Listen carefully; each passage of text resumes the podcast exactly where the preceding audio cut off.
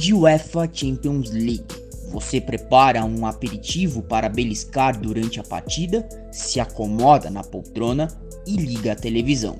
Antes do pontapé inicial, é bombardeado por uma enxurrada de publicidades.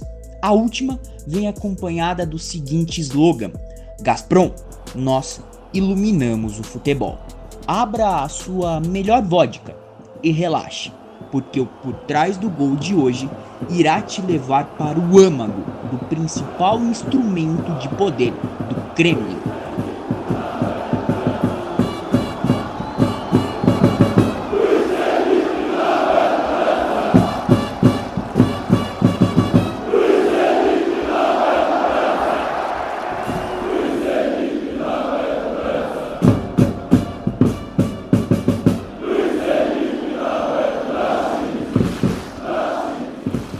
De acordo com números oficiais da Agência Internacional de Energia, a Rússia é detentora da maior reserva de gás natural do planeta. Segundo o professor da Universidade de Economia do país, Oleg Cherednichenko, o subsolo russo ostenta nada mais nada menos que cerca de 20% de todo o gás natural do mundo, algo estimado em impressionantes 38 trilhões de metros cúbicos. E não para por aí. A Rússia é também uma das nações mais ricas no que diz respeito aos recursos naturais, sendo a sexta potência mundial do petróleo, extraído da vasta reserva de combustível fóssil que atravessa o território nacional. Além disso, os russos ostentam imensas fontes de minérios, como ferro, níquel, platina e muitos outros. O valor bruto das reservas minerais exploradas 28 trilhões de dólares.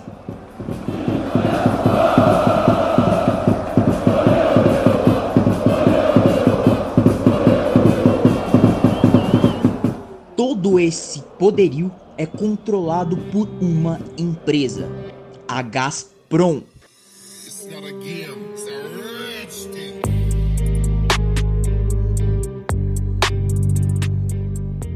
Buscar decifrar a rigor o que é a Gazprom, assim como tentar compreender profundamente a sua influência na geopolítica mundial, é um exercício que transcende as quatro linhas, indo muito além do futebol. A Companhia de Energia foi fundada em 1989, ainda sob regime soviético, mais precisamente no período em que o país passava pelo afrouxamento das rédeas do controle estatal perante as empresas. Dessa maneira, o Ministério da Indústria, à época chefiado por Viktor Chenormidin, foi dissolvido e posteriormente transformado em uma corporação mundialmente conhecida como a Gazprom, e o seu presidente, o próprio Chernomydin. Mesmo após a queda da União Soviética, a Gazprom prosseguiu à frente do monopólio do gás russo. Porém, durante o governo do presidente Boris Yeltsin, a empresa tornou-se privatizada, mas se engana quem pensa que isso converteu a Gazprom em um instrumento secundário no jogo político. Muito pelo contrário. Uma das medidas mais significativas de Yeltsin foi nomear como seu primeiro-ministro Chenowardin, amplificando ainda mais a relevância da empresa no governo russo. Depois que Vladimir Putin ascendeu ao poder no ano de 2000, o Kremlin trabalhou incisivamente a fim de reassumir a condição de acionista majoritário, não somente da Gazprom, como também de outras grandes empresas estatais da Rússia que haviam abrido o seu capital para o mercado internacional. Novamente, sob a chancela do governo central, Putin interveio na composição da Gazprom, fixando seus aliados Dmitry Medvedev e Alexei Miller como presidente e CEO, respectivamente, da empresa. Desde 2005, o Estado detém 51% das ações da empresa, isto é, o governo russo é quem administra a companhia, avaliada em pouco mais de 86 bilhões de dólares, com folgas a de maior valor de mercado no país, conforme a apuração do tabloide britânico Financial Times. Sem exageros, a Gazprom é quem dá o tom da economia, declarou Putin em meados de 2018. Seria então coincidência a Gazprom começar a se aventurar no âmbito do futebol justamente em 2005?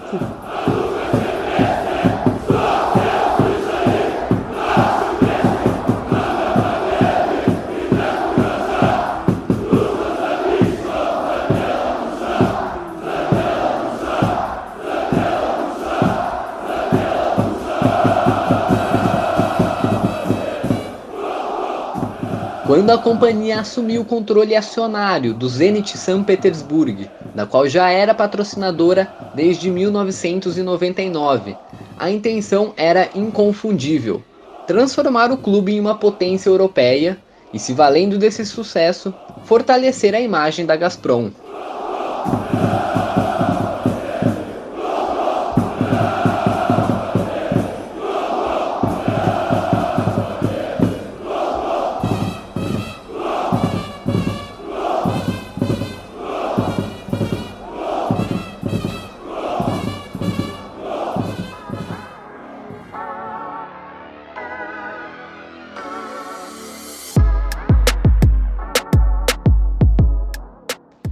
Embora tivesse terminado o campeonato russo de 2003 na segunda colocação, o Zenit não sagrava-se campeão nacional desde a década de 80, ainda durante o regime soviético e ficando constantemente aquém das equipes de Moscou, as quais dominaram o cenário esportivo nesse período.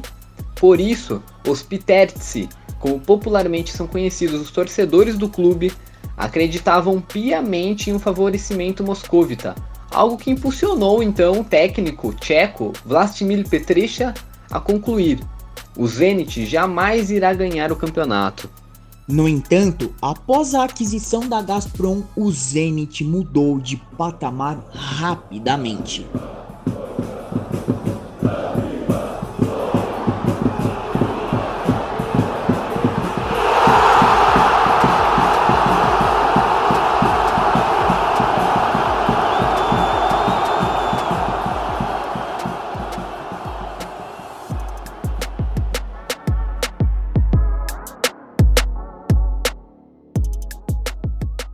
De uma hora para outra, atletas tarimbados no mais alto nível do futebol internacional passaram a defender a camisa do Zenit. Jogadores como o volante ucraniano Anatoly Timoshuk, ex-Bayern de Munique, e o centroavante turco Fatih Tekke, ex-Trabzonspor, incorporaram um elenco já repleto de bons jogadores, revelados na canteira do clube. Casos do goleiro Vitslav Malafiev, do meia Igor Denisov e dos atacantes Alexander Kerjakov e Andrea Arshavin. Assim, em 2007, o Zenit São Petersburgo colocou um ponto final no tabu de mais de uma década e conquistou o seu primeiro campeonato russo. Ah, sabe onde o título foi levantado? Em Moscou. Coisas do futebol.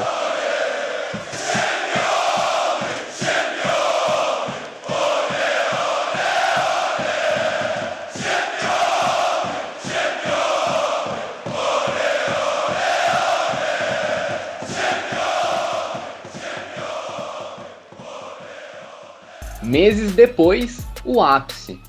Após empatar por 1 a 1 a partida de ida, válida pela semifinal da Copa UEFA contra o Bayern de Munique, o Zenit, jogando em casa, não tomou conhecimento do gigante da Baviera, das lendas de Oliver Kahn, Philippe Lahm, Frank Ribéry e Miroslav Klose, aplicando um impiedoso 4 a 0 na equipe alemã.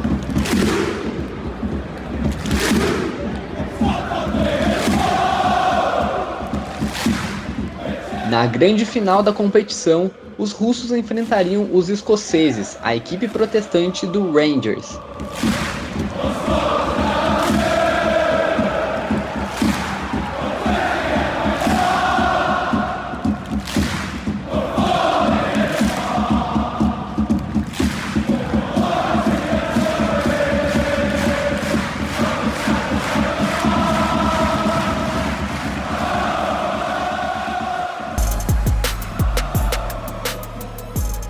Contra o time de Glasgow, Denisov foi às redes aos 26 minutos do segundo tempo.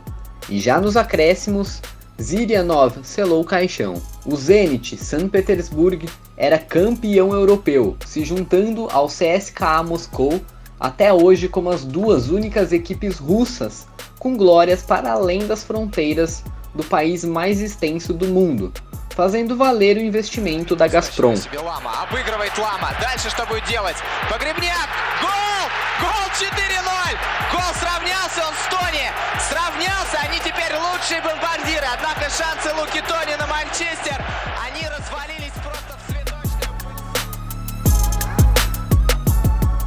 Mas vamos dar uma pausa no Zenit para abordarmos outros clubes.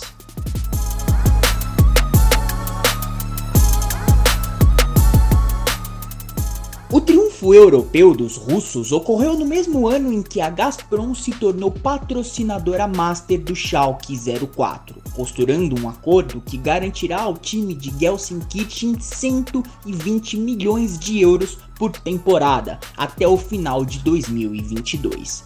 Mas por que a empresa de energia resolveu investir no futebol da Alemanha? E por que escolheu justamente o Schalke para fazer isso?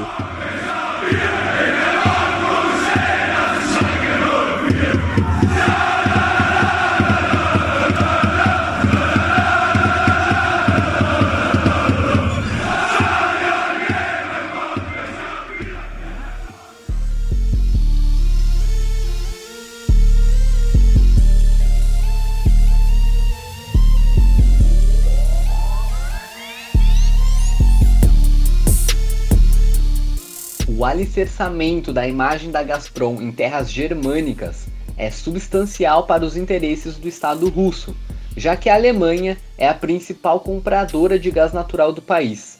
Para se ter uma noção, em 2019 os alemães foram responsáveis por importar mais de 50 bilhões de metros cúbicos do combustível russo.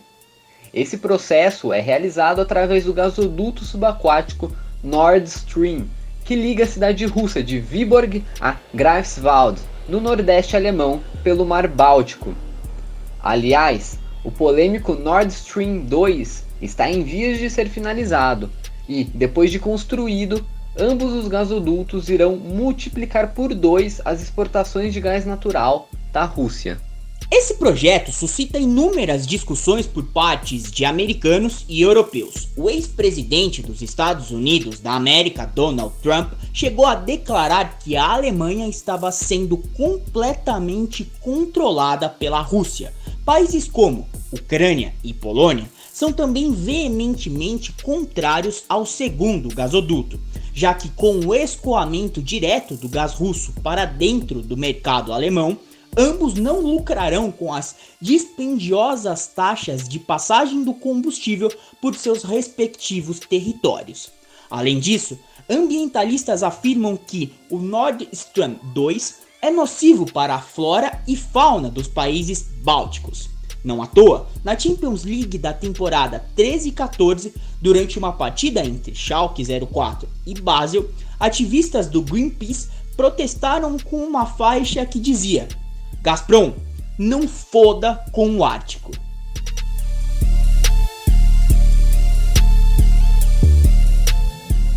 E onde o Schalke entra nessa história? Bem, Gelsenkirchen está situada no centro do Vale de Ruhr, a maior região industrial de todo o continente europeu. Diferente do que muitos imaginam, o Schalke não é o clube mais popular da Alemanha, e sim um dos mais populares ficando atrás somente do Bayern e do Borussia Dortmund.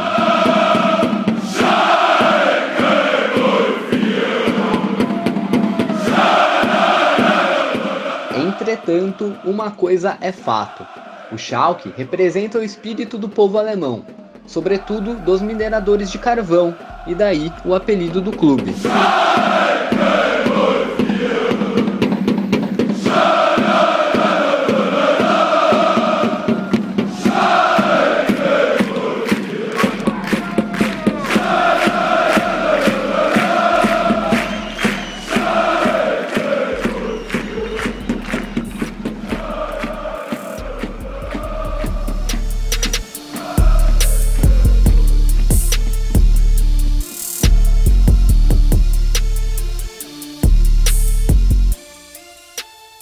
Principalmente após a assinatura do Protocolo de Kyoto em 1997, a Alemanha vem reduzindo drasticamente a emissão de gases de efeito estufa. De acordo com dados do Centro Internacional de Mudanças Climáticas e Desenvolvimento, o país minimizou seus lançamentos em 23%. Muito disso deve-se ao processo de transição energética arquitetado pelo Estado, que visa aos poucos baixar a dependência da energia nuclear e do carvão, acentuando a taxa de consumo de energias renováveis, como o gás natural russo. Viu como tudo está conectado? Mesmo com a injeção financeira da Gazprom, o Schalke conquistou apenas a Copa da Alemanha na temporada 10 e 11, não sendo capaz de fazer frente nem ao Dortmund e tampouco ao Bayern.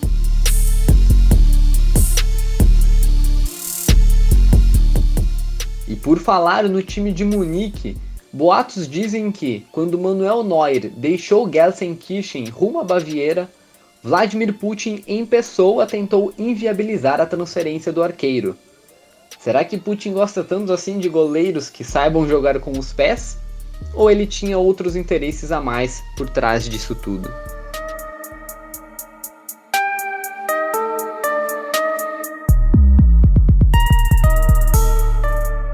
mesmo modus operandi também é usado na Sérvia, que recebe aproximadamente 90% de todo o seu gás natural da Rússia.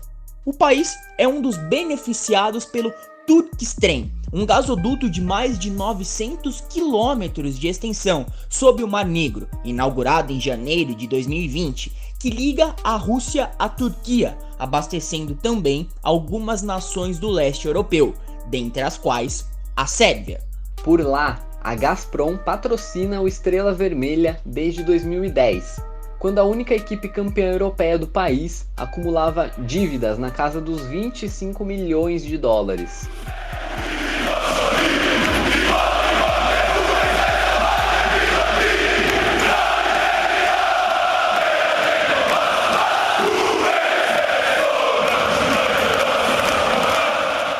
Graças ao aporte financeiro da Gazprom, os imbatíveis fazem jus ao apelido, sendo os atuais pentacampeões sérvios, figurando assim na UEFA Champions League com frequência.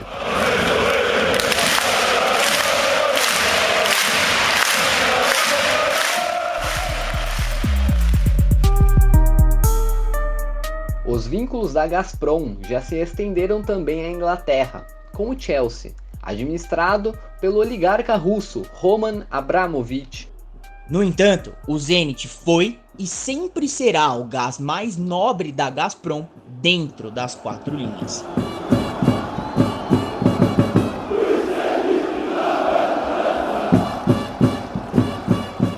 Sigam por trás do gol nas redes sociais. Nossos arrobas estarão na descrição do episódio.